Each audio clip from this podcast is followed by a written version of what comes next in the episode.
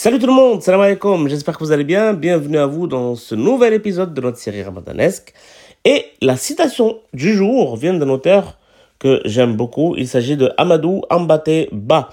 C'est un écrivain, c'était un écrivain africain, malien plus précisément, né en 1900, 1901 et décédé en 1991. Et il est connu pour cette citation faite à l'UNESCO en 1960 qui dit, dans sa version simplifiée, hein, que un vieillard qui meurt, c'est une bibliothèque qui brûle.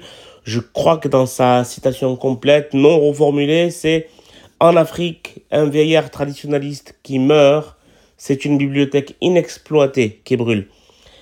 Et ça nous pose beaucoup de questions. Amadou Mbateba, c'était aussi un, ethnologue qui a travaillé justement sur euh, l'héritage de, de toutes ces tribus africaines, de toutes ces personnes qui n'étaient pas alphabétisées il a recueilli justement pendant plus de 25 ans de recherche tous ces récits justement venant euh, des temps, des temps anciens. Je pense que cette citation aussi, elle nous fait beaucoup réfléchir sur la place de, de l'oralité, notamment euh, euh, en Afrique. Elle nous fait aussi réfléchir sur le fait que l'écrit ne peut pas tout dire. Il y a des choses qu'on ne peut pas retransmettre à l'écrit tel quel. En quelque sorte, l'écriture standardise, uniformise aussi. Donc les, toutes les subtilités d'accent, elles sont, elles sont perdues. Est-ce que vous avez déjà discuté avec les, avec les papas, avec les, les grands-parents? Moi, j'aime beaucoup. Je, je, vais à la mosquée parfois et puis euh, je m'assois avec eux et puis on, on, on, discute et surtout je les écoute parler.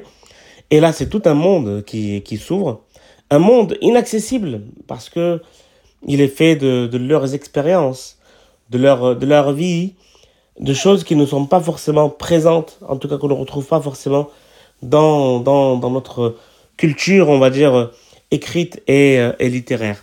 Cette citation me fait aussi penser euh, au transgénérationnel, multigénération, au fait que il est bon d'associer les personnes âgées aussi à l'éducation, de justement créer ce lien entre les plus jeunes et les plus âgés Aujourd'hui, on a, on a beaucoup d'agisme, beaucoup de personnes qui sont ben, anti-vieux en quelque sorte.